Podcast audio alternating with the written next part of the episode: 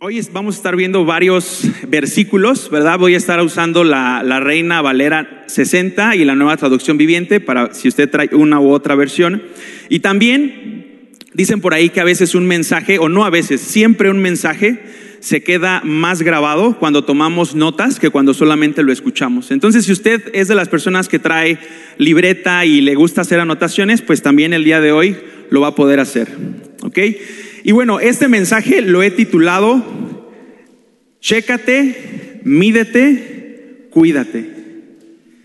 ¿Ok? Otra vez lo voy a repetir. Chécate, mídete, cuídate. Y seguramente por ahí se acuerda que en algún momento había ahí por ahí un, un, comercial, ¿verdad? Que más o menos decía ahí, pero se le cambia una palabra. Chécate, mídete y cuídate. Y antes de comenzar me gustaría que a la persona que tengas a tu alrededor le puedas decir esto mismo. Chécate, mídete, cuídate. ¿Ok? Y bueno, ¿por qué, por qué titulé eh, Chécate, mídete, cuídate a este mensaje? Y voy a darle la versión corta, muy breve, de lo que sucedió hace aproximadamente unos tres o cuatro meses con mi abuelita. Ella eh, de repente empezó con un malestar en una de sus muelas. Entonces, pues nadie le tomó importancia en la familia. Era así como que, bueno, ha de ser un dolor más. Y entonces, eh, pues seguramente ella, eh, tiene como que su, su dentista de cabecera. Y entonces iba con él y entonces eh, eh, el dentista le dijo, ¿sabes qué? Pues eh, no, no es algo de qué preocuparse. Lo único que te voy a mandar es este medicamento antibiótico y con eso ya estás del otro lado. Entonces ella, muy obediente, fue, compró este antibiótico y seguía con el dolor. Seguía con el dolor, seguía con la molestia. Y entonces, de la noche a la mañana, estoy hablando de horas, el cachete se le empezó a inflamar. Se le empezó a inflamar, se le empezó a inflamar a tal grado que ya parecía Kiko. ¿no? Ya, ya ahí ya tenía el cachete así muy inflamado. Entonces nos preocupó y dijimos, bueno, vamos a esperar a mañana a, a ver qué dice el dentista. Y ya no llegó ese mañana porque en la madrugada ya tenía un cachete muy, muy inflamado y tuvimos que ir de urgencia al hospital de la raza. Dije que iba a ser la versión breve y con esto termino esta, esta, introducción. Eh, terminó hospitalizada casi un mes. ¿Por qué? Porque se le hizo una infección y, empezó a formarse o acumularse como un gas, por lo que nos dijo los doctores. Y esto que iba a pasar se iba a transformar en algo ya más grave, a lo cual podía terminar en muerte. ¿Por qué? Porque se le podía regar por todo el cuerpo, inclusive me parece logré escuchar que hasta el cerebro podía llegar y hasta ahí, hasta ahí iba a concluir su vida. Pero Dios siempre es bueno, siempre es fiel y fue a tiempo que pudimos atender y ella se pudo, se pudo atender. Fue un aprendizaje para todos.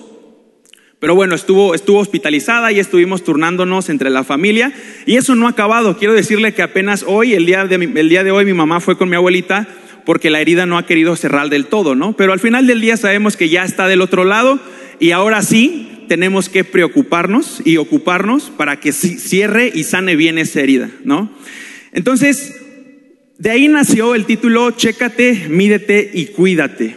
Y el texto base, a pesar de que vamos a ver varias citas el día de hoy, el texto base se encuentra en Lamentaciones capítulo 3 versículo 40. Y nos dice esta, esta cita, en cambio, probemos y examinemos nuestros caminos y volvamos al Señor. Nuevamente lo voy a leer. En cambio, probemos y examinemos nuestros caminos y volvamos al Señor. Lamentaciones 3:40. Y ahora sí quisiera entrar de lleno y quisiera hacerle dos preguntas. Me gustaría comenzar esta noche haciendo dos preguntas para que se las haga usted mismo y a lo mejor puede voltear a ver a la otra persona también, ¿verdad? Si es que viene acompañado o acompañada. Y la primera es, si cualquier persona pudiera observar detenidamente a través de tu corazón, ¿qué es lo que encontrarían en tu corazón? Si cualquiera pudiera ver en tu corazón, ¿qué encontraría? ¿A qué me refiero con esto? ¿Encontraría amor? ¿Encontraría un corazón eh, soberbio, arrogante? ¿Encontraría un corazón que miente? un corazón lleno de gozo, de paciencia, de bondad, ¿qué es lo que encontraría? Y la segunda pregunta es, ¿qué sería menos vergonzoso para ti y para mí? ¿Qué sería menos vergonzoso? ¿Salir desnudo a la calle o desnudar nuestro corazón sabiendo que cualquier persona podría ver lo que hay en él? Yo cuando me hacía estas dos preguntas, de repente yo decía, no, pues yo creo que si se puede salir en chones, pues yo salgo en chones, ¿no? Pero yo no sé qué es lo que tú podrías responder en este momento. Y precisamente, periódicamente nosotros vamos, en teoría, vamos con el médico a que nos pueda hacer un chequeo periódicamente, ¿no? Vamos con el especialista para que él pueda determinar si nuestro cuerpo, si nuestra salud está bien. O, por otro lado, si a lo mejor hay algo que se tiene que atender en ese momento. ¿no? A lo mejor el ir cada cierto tiempo periódicamente a checarnos con, el especialista, con el médico, pues a lo mejor nos puede, nos puede determinar o puede decir cómo estamos por ahí de los triglicéridos. No soy muy bueno con eso, hermano, pero, pero hablando de, lo más clásico, ¿no? Los triglicéridos, la, la creatinina, este, cómo estamos de la sangre, todo esto, para determinar si no hay alguna, alguna cuestión que nos pueda afectar más adelante, ¿cierto? Ahora, ¿Cuándo fue la última vez que fuimos con el médico o con el especialista, verdad? A poder hacernos un, chequeo, ¿no? A poder revisarnos para ver cómo estábamos, ¿no? Y, realmente, yo no sé si te has topado, pero o has escuchado a alguien, algún familiar o inclusive tú o yo, hemos dicho mañana. Mañana voy a hacerme ese examen médico, mañana voy a, voy a ir con el especialista, mañana y mañana y mañana y mañana. Y ese mañana nunca llega. Y la enfermedad que a lo mejor se desarrolló en silencio, el padecimiento, avanzó, avanzó y ya cuando tomamos la decisión, tal vez ya es demasiado tarde. Y algo que se pudo haber evitado, lo mismo que con mi abuelita, pudo haber terminado en muerte o puede terminar en muerte. La Biblia dice en Santiago capítulo 4, versículo 14, ¿Cómo saben qué será de su vida el día de mañana? La vida de ustedes es como la neblina del amanecer. Aparece un rato y luego se esfuma. La realidad es que así es nuestra vida. Estamos de paso por esta tierra y no tenemos la vida, y, más de una vez nos han dicho, no tenemos la vida asegurada, la vida comprada. No sabemos si el día de mañana vamos a amanecer. Lo que sí sabemos es donde hoy en fe vamos a pasar la eternidad, ¿verdad? Pero esto es muy cierto y, la realidad es que estamos por concluir un año. Estamos a días de, de poder concluir el 2021. Y he escuchado y he visto que el corazón de muchos hermanos en la fe se ha enfriado o se ha entibiado. Y yo no sé el día de hoy cómo tú puedas considerarte si una persona que el, día de hoy está sobreviviendo o que puedes decir que estás viviendo esa, esa plenitud en Cristo. ¿Sí? Yo no sé si el día de hoy a lo mejor vienes aquí porque dices, bueno, es que ya no, no, tenía, no tenía otra cosa que hacer, ¿no? O a lo mejor ibas pasando por aquí y dijiste, bueno, a ver, ¿de qué se trata esto? A lo mejor tú llevas aquí 5, 10, 20 años desde que conociste al Señor, o a lo mejor llevas meses o inclusive días. Pero este mensaje va dirigido a toda persona, no importando cuánto tiempo lleves caminando con el Señor. Y hemos, hemos escuchado que la pandemia provocó esta condición en el corazón de muchas personas. A veces le echamos la culpa a la pandemia. Eh, le echamos la culpa a todo esto que estamos viviendo a nivel mundial y que en teoría ya está pasando, ¿no? Pero quiero decirte algo el día de hoy. Esto solamente evidenció lo que ya había realmente en cada corazón. Esto que estamos viviendo solamente evidenció la condición de nuestro corazón. Y esto me llevaba a meditar en lo siguiente. ¿Qué tan a menudo acudimos con Dios como el especialista de nuestro ser? ¿A qué me refiero como el especialista de nuestro ser? Que hemos sido constituidos por Dios con un cuerpo, con un alma y con un espíritu. Cuerpo, alma y espíritu. Y hemos acudido o acudimos continuamente con Dios para poder examinar nuestra vida y, saber cómo realmente es que se ve la condición de nuestro corazón hoy en día.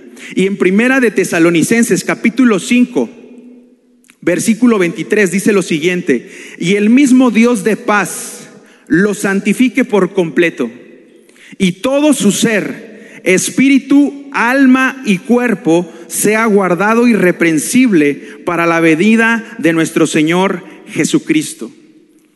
Es decir, que el propósito de Dios para nosotros es cuidarnos integralmente, nuestro cuerpo, nuestra alma y nuestro espíritu.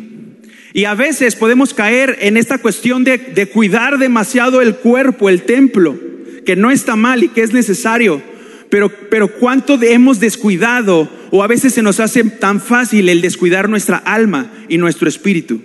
Y venir con Dios y que Él realmente nos pueda decir a la luz de, de, de su voz y de su palabra, ¿sabes qué? Creo que las cosas no andan bien, creo que hay cosas que tenemos que checar.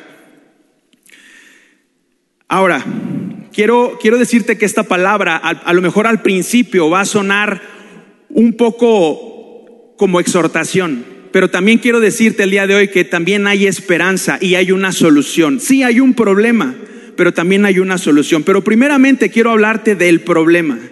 Y en Proverbios 21.2 dice lo siguiente, todo camino del hombre es recto en su propia opinión, pero Jehová pesa los corazones. En Proverbios 16.2 dice, todos los caminos del hombre son limpios en su propia opinión, pero Jehová pesa los espíritus. Y recuerdo que en Jeremías 17:9 habla de nuestro corazón que es engañoso y que es perverso. ¿Quién lo conocerá? Solamente Dios. Pero a veces vamos caminando eh, por la vida ¿no? Creyendo que todo está bien. Nada, está pasando. Lo, y ahorita lo vamos a ver más adelante, que, que a lo mejor mi vida comparada con la de otro hermano o con la del vecino luce mejor. Pero, ¿qué tan a menudo recurrimos a la Biblia como nuestro fundamento para determinar cómo es que se ve una vida plena y sana en todo sentido? ¿Y sabes a quién me refiero? ¿A qué persona me refiero? A Jesucristo. Podemos leer, podemos ver a través de las escrituras cómo desde el Génesis hasta el Apocalipsis todo apunta hacia Jesucristo. Él es nuestro estándar. Y dejamos precisamente estos asuntos para otro día y vamos por la vida evadiendo a Dios y a su palabra con nuestra propia agenda o con nuestros propios afanes, que no nos damos el tiempo de hacer un alto y preguntarnos, ¿Cómo es que he avanzado o cómo es que he retrocedido en mi caminar con Dios hasta el día de hoy? Y me gustaría que en este momento tú pudieras hacerte esa pregunta. ¿Cómo he avanzado o cómo he retrocedido a un mes de terminar el 2021? Y cada, cada uno de nosotros, a lo mejor ahí alguien está tratando de, de esquivar, ¿no? Pero al final esta palabra es para todos.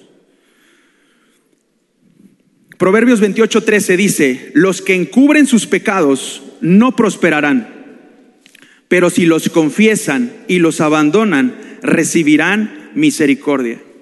Y quiero decirte algo, así como hay misericordia para mí, también hay misericordia para ti. Pero aquí, aquí hay, hay, una, hay una condicional. Dice que los que encubren sus pecados no prosperarán, pero si los confiesas y los abandonas, porque no solo basta con confesarlo, sino basta con que ese cambio venga de parte de Dios y de la obra del Espíritu Santo en nuestras vidas y nos ayude a abandonar esas cosas que a veces nos detienen en nuestro caminar y nuestro crecimiento con Dios. Y, quiero decirte algo también.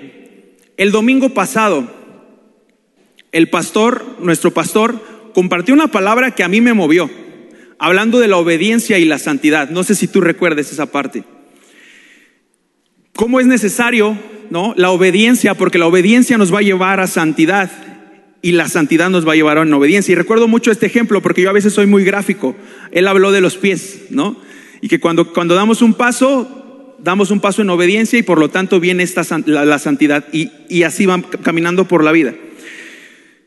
Pero te pregunto, ya, ya han pasado tres, cuatro días desde que nuestro pastor compartió este mensaje. ¿Cómo lo hemos aplicado a partir de que lo escuchamos? Y siendo que hoy es día miércoles, ¿y a qué voy con esto? que a veces la palabra, la Biblia que leemos, los mensajes que se predican en el púlpito ya no producen nada en nuestros corazones. Es como si escucháramos solamente a alguien que está hablando, pero debido a la, condición de nuestro corazón, quizá a lo mejor ya el mensaje ya no provoca nada en nosotros.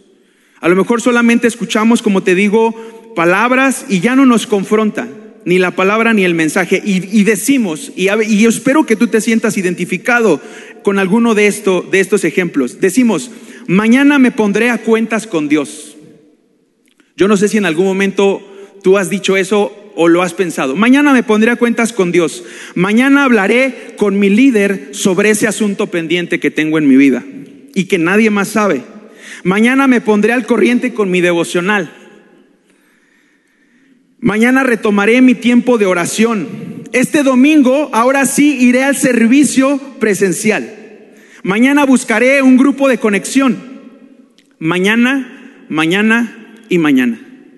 Y el tiempo va pasando y sin darnos cuenta que nuestra condición espiritual cada día se va deteriorando más y más hasta llegar a la muerte espiritual. Y yo no sé si el día de hoy tú te sientas identificado con esto. Y a lo mejor tú dices hasta aquí, no, creo que no, creo que este mensaje no es para mí. permíteme unos minutos más ahí sentado en tu lugar. Nos hemos conformado a veces con parches, con curitas y con, con remedios temporales. Por ejemplo, reducimos nuestra comunión con Dios a los servicios del domingo.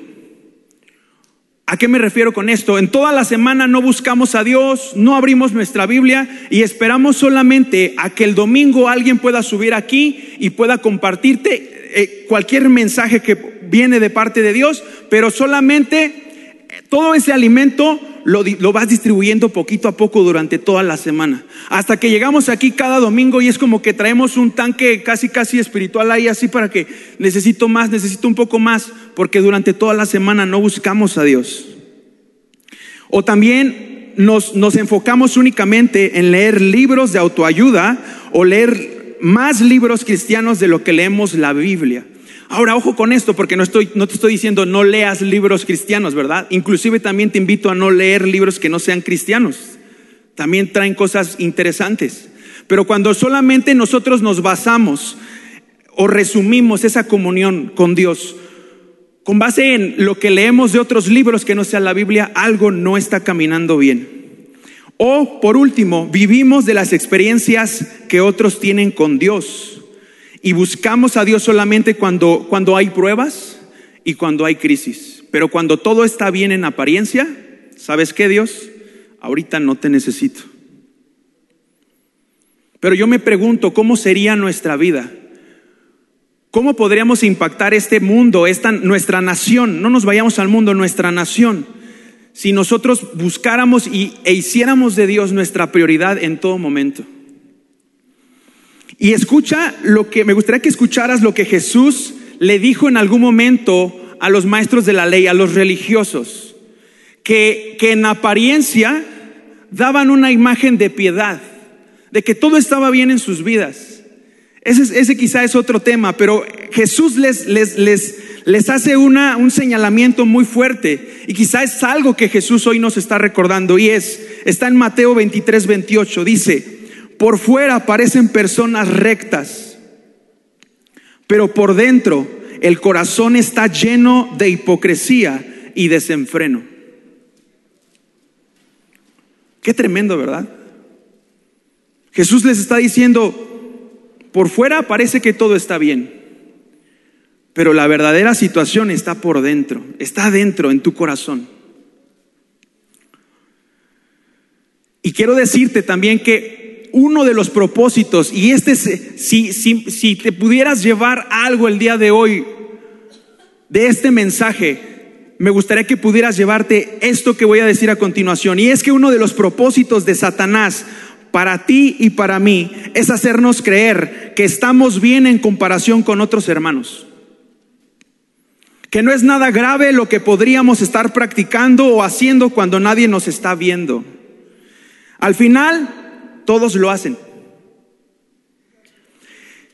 Y podríamos eh, perdón, creyendo ingenuamente que no pasará nada hasta llegar a la conclusión de que el arrepentimiento es para los que son realmente pecadores. Para mí no.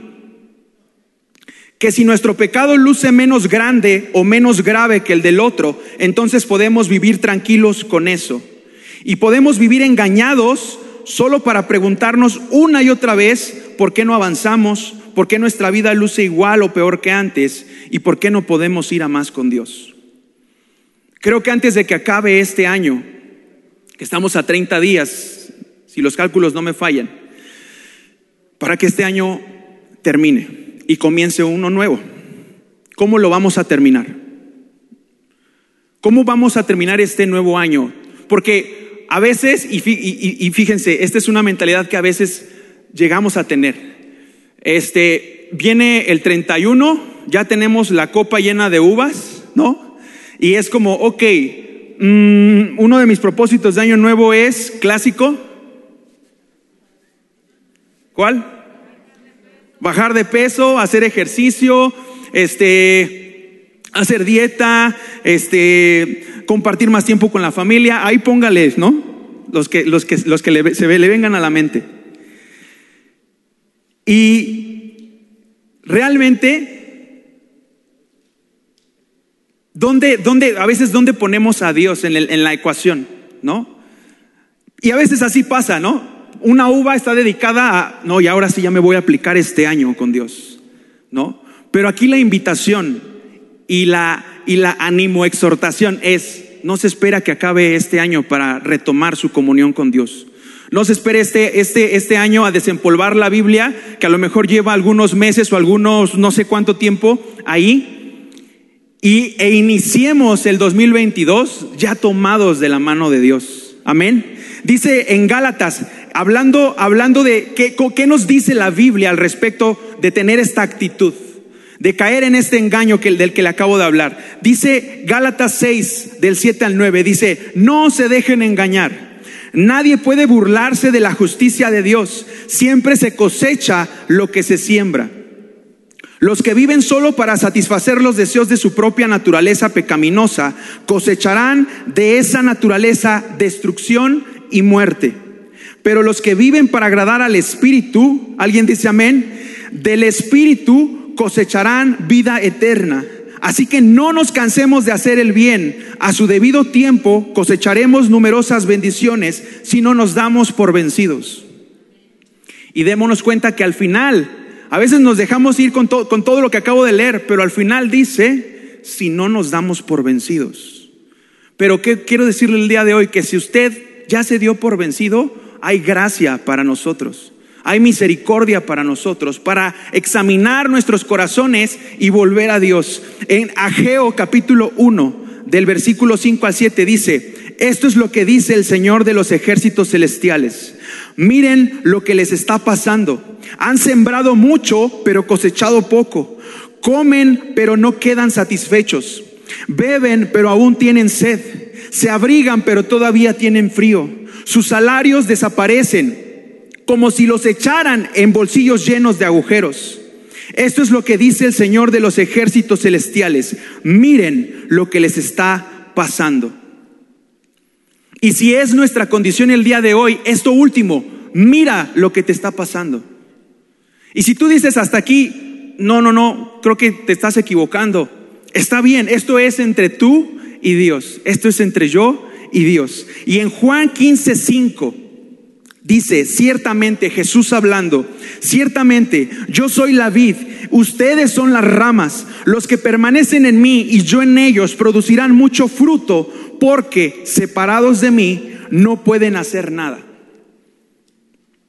Y si, y si a lo mejor hoy en día no estamos dando fruto, deberíamos de cuestionarnos cómo está nuestra conexión, qué tan conectados estamos con Dios el día de hoy.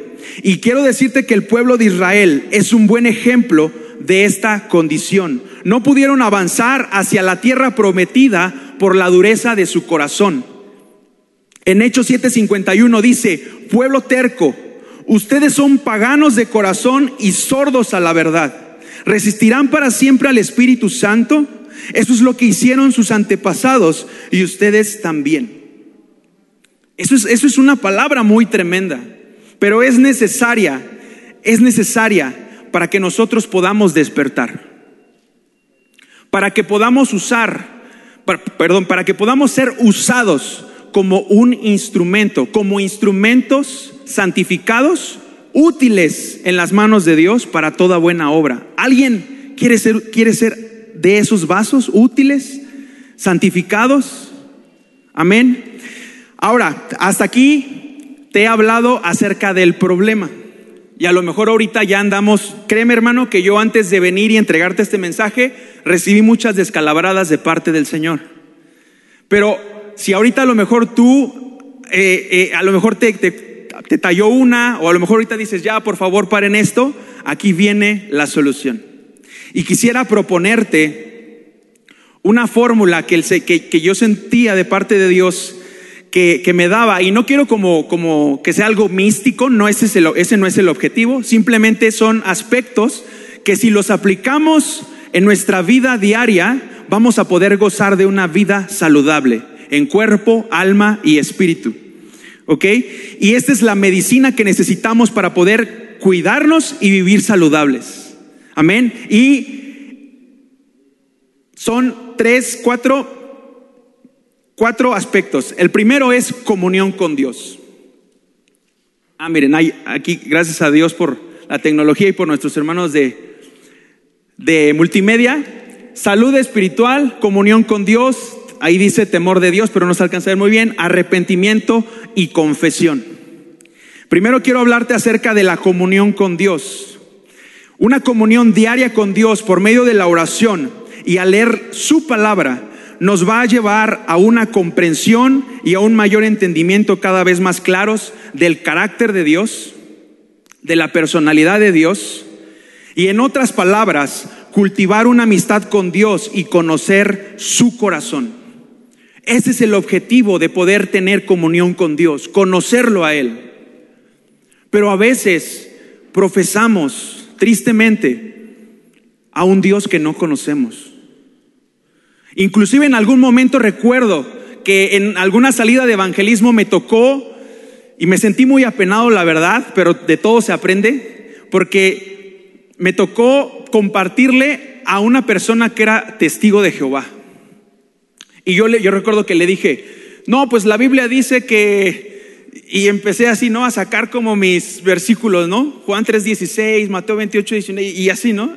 Y él, y él me dijo, ok, y casi, casi me dijo, ahí te va, ¿no? Anota. Y me dio una cátedra que al final me dejó orar, orar por él, ¿no? Y por fe es salvo, ¿no? Pero ¿a qué voy con esto? Que a veces Solo nos quedamos, como te decía, con lo que escuchamos en el púlpito, pero no vamos más allá durante la semana. No, no oramos a Dios, muéstrame tu corazón, muéstrame lo que te gusta, muéstrame lo que te desagrada, Señor. Y, también muéstrame en mí, ¿no? Como el rey David dijo, examina mi corazón y conócelo, pruébame, para ver, pruébalo para ver si en, en mí hay camino de perversidad o de maldad. Entonces, lo primero es tener comunión con Dios conocer qué es lo que le lastima, qué es lo que parte y hiere su corazón y qué es lo que le agrada. En Salmos 25, 14 dice, la comunión íntima de Jehová es con los que le temen y a ellos hará conocer su pacto. Yo no sé cuántos aquí estamos deseosos de que precisamente esto se haga una realidad en nuestras vidas, que Él pueda hacernos conocer su pacto. Y en Primera de Corintios 1:9 dice, "Fiel es Dios, por el cual fuisteis llamados a la comunión con su Hijo Jesucristo, nuestro Señor." ¿A qué fuimos llamados? A la comunión con su Hijo Jesucristo, nuestro Señor. Entonces, la solución, el primer punto es comunión con Dios. Y entonces, al tener comunión con Dios, nos va a poder llevar al temor de Dios. ¿Por qué nos va, a poder, nos va a poder llevar al temor de Dios? Porque lo que vendrá como consecuencia de esa comunión será un temor reverente hacia Él. Y temor, hermanos, porque a veces yo he escuchado a algunos hermanos que temor a Dios, pues ¿cómo es tenerle miedo? No, temor a Dios no es tenerle miedo. Temor a Dios es poder reconocer su santidad, es poder reconocer su soberanía en nuestras vidas. A veces podemos reconocer a Jesucristo como nuestro Salvador, pero ¿qué tan a menudo lo reconocemos como nuestro Señor? Y entonces, justo, no podemos temer a quien no me dedico y me esfuerzo por conocer a diario. No puedo temer a alguien que no, o no puedo honrar, no puedo respetar, no puedo valorar a alguien que no conozco. El temor de Dios nos llevará a reconocer genuinamente nuestra condición delante de Él.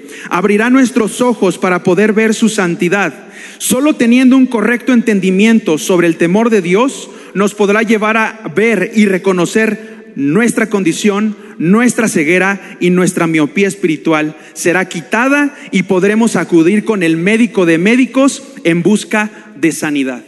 Amén. Dice Deuteronomio 10, 12 al 13, ahora pues Israel, ahora me gustaría que cambiaras ahí tu nombre. Ahora pues Jesús, o ahora pues Tuto.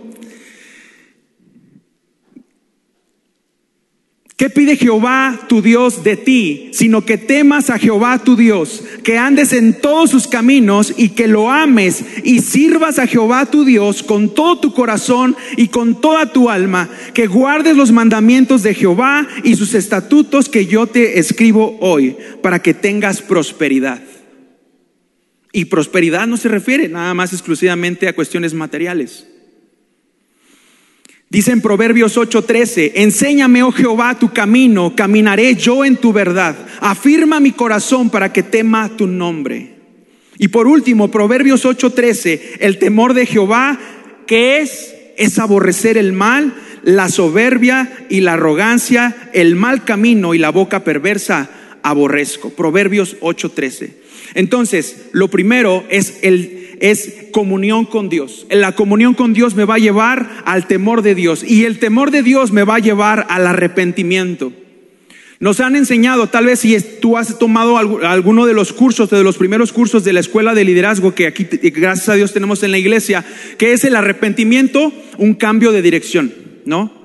A veces ahí se nos cuatrapea y he escuchado yo antes decía, es un cambio de 360 grados. No, es un cambio de 180 grados, porque si no regresas al mismo lugar, ¿no? Es un cambio de 180 grados en donde por fe y con la intervención y la obra de Dios y del Espíritu Santo en nuestras vidas, dejamos de vivir la vida que vivíamos antes. Entonces, este, este, este, este temor de Dios nos va a llevar al arrepentimiento. El temor de Dios me llevará a expresarle mi arrepentimiento por medio de mis palabras que salen de lo más profundo de mi ser. Pues el sacrificio que Dios desea y no rechaza, según el Salmo 51, 17, es un espíritu quebrantado, un corazón arrepentido y quebrantado. Él no va a despreciar lo que también se manifestará en un cambio de vida expresado por medio de mis acciones. En Ezequiel 18, 27, 28 dice, y apartándose el impío de su impiedad que hizo, y haciendo según el derecho y la justicia, hará vivir su alma. Porque miró y se apartó de todas sus transgresiones que había cometido, de cierto vivirá, no morirá. Y hoy hermano, hermana, no te hablo de una muerte física, Tú sabes, y si el día de hoy tal vez no lo sabías, se refiere a una muerte eterna. Una muerte alejada, una eternidad alejados de Dios. ¿Te puedes imaginar eso? ¿Podemos dimensionar qué sería una eternidad lejos de Dios? Y justo hace rato que estaba, estaba estudiando este, este mensaje, algo que el Señor me mostraba es que o nos estamos preparando hoy en día y cada día suma para prepararnos para poder gozar de una eternidad con Dios o nos estamos preparando para sufrir una eternidad sin Dios. No hay más. No hay más. Jeremías 31, 19, porque después que me aparté tuve arrepentimiento y después que reconocí mi falta, herí mi muslo, me avergoncé y me confundí porque llevé la afrenta de mi juventud. Hemos visto comunión con Dios me llevará temor de Dios y temor de Dios me llevará al arrepentimiento. Y por último, y no menos importante, la confesión. El arrepentimiento nos llevará a la confesión, la cual tiene dos vías. Confesión a Dios y confesión a hombres y mujeres. Pero estos hombres y mujeres deben de cumplir con ciertas características y, debe, y son hombres y mujeres maduros, piadosos y temerosos de Dios. En algún momento escuchamos, cuéntaselo a quien más confianza le tengas. Pero aquí no aplica así. Porque puede ser que esa persona a la que tú puedas tenerle confianza sea una persona inmadura, una persona que no es piadosa ni tenga temor de Dios. Entonces la invitación es, primeramente, confesar, ir delante de Dios en arrepentimiento y decirle, Dios, ¿sabes qué? Puedo engañar a medio mundo. Puedo pretender engañar a medio mundo, a mi familia, a mi esposo, a mi esposa, a mi hermana, pero a ti no te puedo engañar. Tú escudriñas los corazones, Dios. Entonces debemos de ser sabios y posteriormente de que hayamos confesado con Dios, para eso Dios ha puesto a hombres y mujeres y yo le doy gracias a Dios por nuestra iglesia Mundo de Fe, porque podemos gozar y tener esa apertura con líderes puestos por Dios para poder ir y decir, ¿sabes qué hermano? Necesito ayuda, necesito de tu ayuda. Ya he intentado muchas veces, ya he hecho de todo, pero necesito ayuda. Entonces es sabio porque eso, por eso es importante tener mentores en nuestra vida para poder rendir cuentas de cómo vamos. Pero a veces decimos, ¿rendir cuentas? Solo a Dios. Pero es importante, dice primera de Juan 1.9, si, confesamos nuestros pecados, Él es fiel y justo para perdonar nuestros pecados y limpiarnos de toda maldad. Él es fiel y justo para limpiarnos. No hay pecado que el día de hoy, si tú, si este mensaje, y eso es mi oración, haya entrado lo más profundo de tu corazón, pueda dar fruto. Dos versículos más y termino. Santiago 5:16. Confiésense los pecados unos a otros y oren los unos por los otros para que sean sanados. Y por último, Salmos 32 del 3 al 5. Mientras me negué a confesar mi pecado, mi cuerpo se consumió y gemía todo el día. Día y noche tu mano de disciplina pesaba sobre mí, mi fuerza se evaporó como el agua al calor del verano. Finalmente te confesé todos mis pecados y ya no intenté ocultar mi culpa. Me dije, le confesaré mis rebeliones al Señor y tú me perdonaste. Toda mi culpa desapareció. Así que solo quisiera que pudieras cerrar tus ojos, bueno, ponerte de pie y cerrar tus ojos.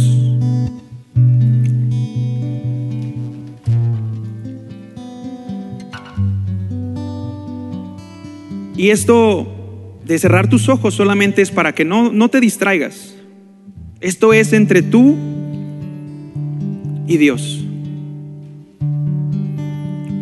Y quisiera hacer dos llamados brevemente. El primero es para, tal vez, para las personas que, que llevan caminando, tal vez, ya bastante tiempo con Dios.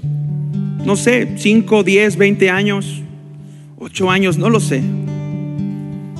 Y a lo mejor te, te sientes o te sentiste identificado con este mensaje. Y la invitación es, vuelve a Dios. Vuelve a Dios. Como dice Lamentaciones 3:40, prueba y examina tus caminos y vuelve al Señor. Y el siguiente llamado o la siguiente invitación es para todos aquellos que vienen por primera vez. Creemos que creemos en Jesús. Creemos que Él vivió la vida que tú y yo jamás podíamos imaginar en vivir. Y Él lo hizo con un propósito. Entregó su vida en sacrificio por ti. Y hoy Él te hace la invitación para que, diciéndote, sabes que ya, ya has probado de todo, ven a mí, ven a mí y experimenta la vida abundante que tengo preparada para ti.